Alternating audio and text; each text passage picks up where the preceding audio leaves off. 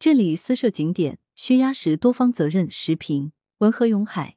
近年来，一些地方未经相关部门许可私设景点，违规为游客提供游览服务，违规开展旅游经营活动，人民群众反映强烈。文化和旅游部近日印发通知，要求各地今年九月至十一月开展私设景点问题专项整治工作。九月十九日，《法制日报》：景区景点显然不是想设就能设的。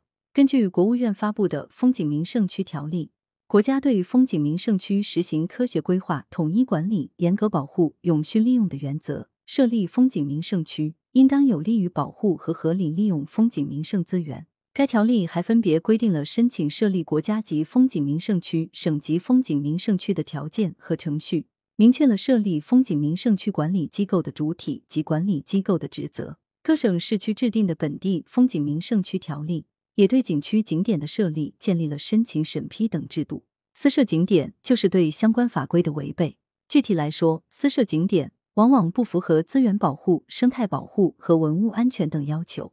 依据相关法律法规。各地设置景区景点应进行必要的规划，包括旅游业发展、监督管理方面的总体规划，以及土地利用规划、城乡规划和生态环境保护规划，还有你设立景区景点的游览条件、功能结构、空间布局、游客容量、保护目标、开发利用强度等详细规划。没有这些规划，就难以保障所设景区景点达到人与自然和谐相处，就不能坚持保护优先、开发服从保护的原则。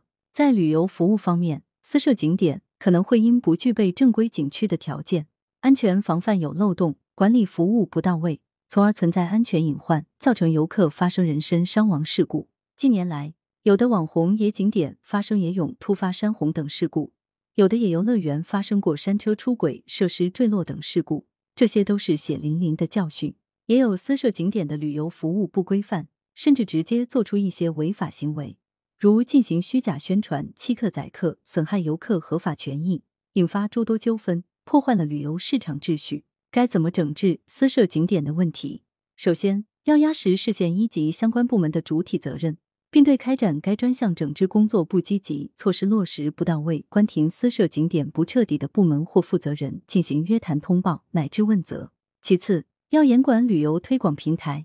据报道，如今在一些网络平台。大量传播着未开发景区、野生景点推荐、小众旅游目的地等文章，无任何提示。实际上，对野景点平台及发布者有安全提醒义务和内容审核义务，否则出了事故应承担一定责任。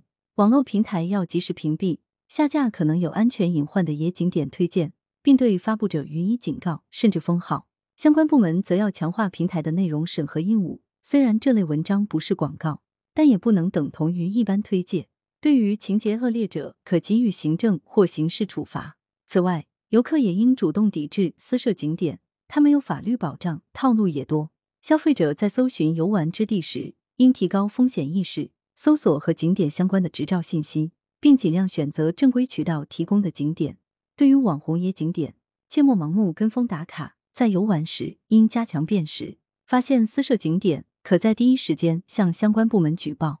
任何单位和个人都有保护风景名胜资源、自然资源的义务，并有权制止检举破坏行为。羊城晚报时评投稿邮箱：wbspycwb 点 com。来源：羊城晚报羊城派。图片：文化和旅游部官网截图。责编：张起李媚妍。校对：朱晓明。